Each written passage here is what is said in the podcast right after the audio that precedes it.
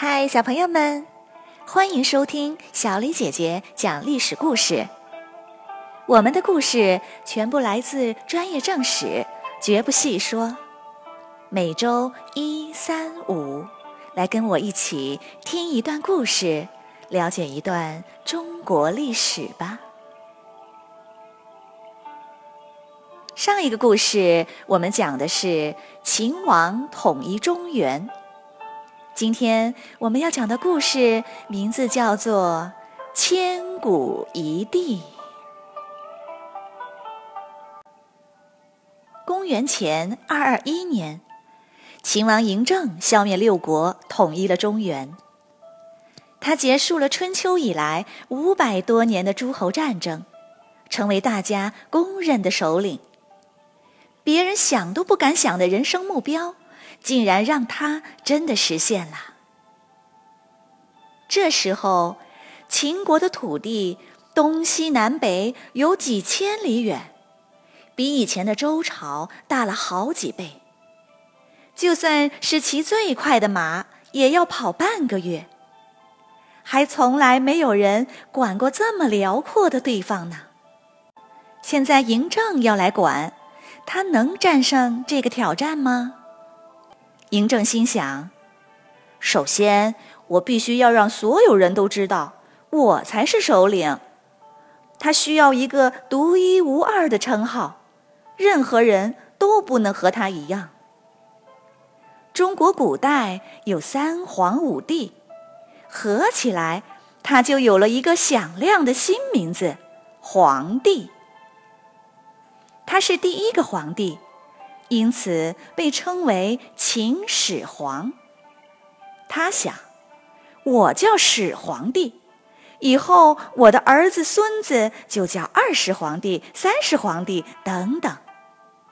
大家连名字都不用再取了，多好！然而他知道，要想世世代代做皇帝，就要对付很多人。首先。是王族和开国功臣，他们现在是最亲密的人，也是最信赖的人。现在可以封给他们土地，可是将来呢？几十年后，过了几代，感情就会越来越淡。这五百年来打打杀杀的诸侯们，不就都是周朝的王族亲戚们吗？秦始皇可不希望几百年后自己的子孙也这样互相砍杀。于是，他放弃了分封的想法，而是把全国分成了三十六个郡。郡下面再分县，官员全都由朝廷指派，统一管理。然后是贵族和富豪。他们有钱，也有势力，有造反的实力。秦始皇先把全国各地的兵器都收缴上来，铸成十二个巨人，威风凛凛地竖立在宫殿前。没有了兵器，谁能造反？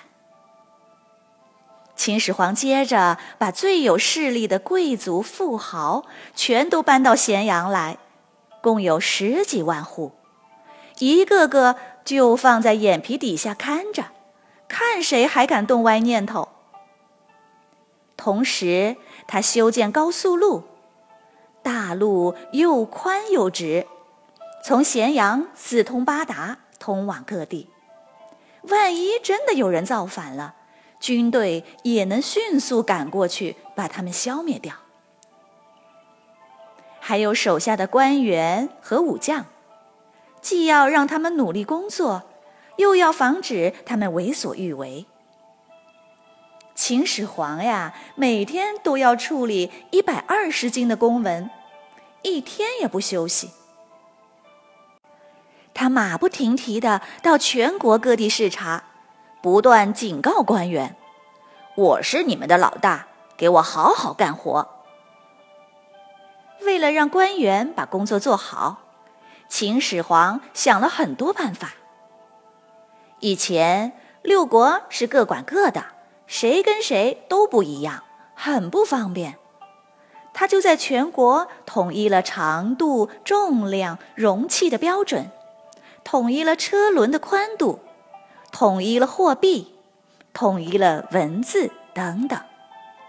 这样，大家做事的效率就高多了。秦始皇每到一个地方视察，就要在石碑上刻字，宣扬自己的功绩，建立权威。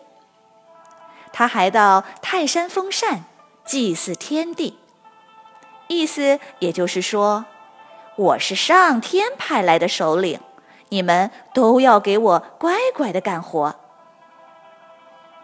对于千千万万的老百姓，秦始皇颁布了严酷的法令。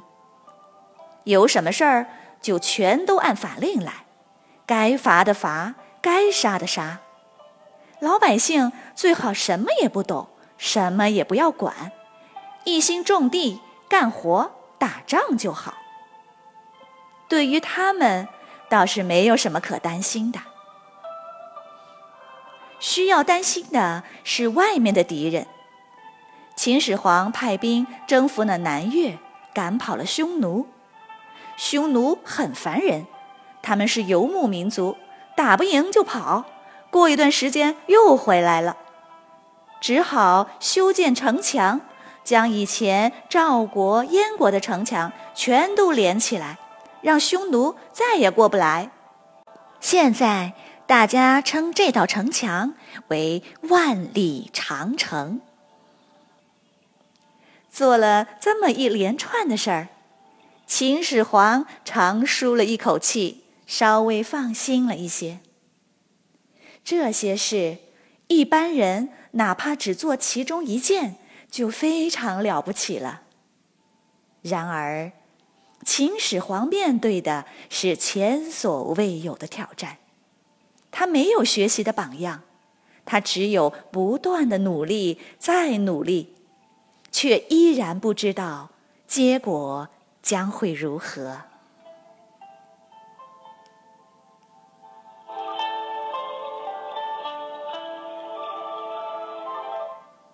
好了，小朋友们，今天的故事讲完了，你来说一说。你觉得秦始皇面对第一个当皇帝的巨大挑战，他做的怎么样啊？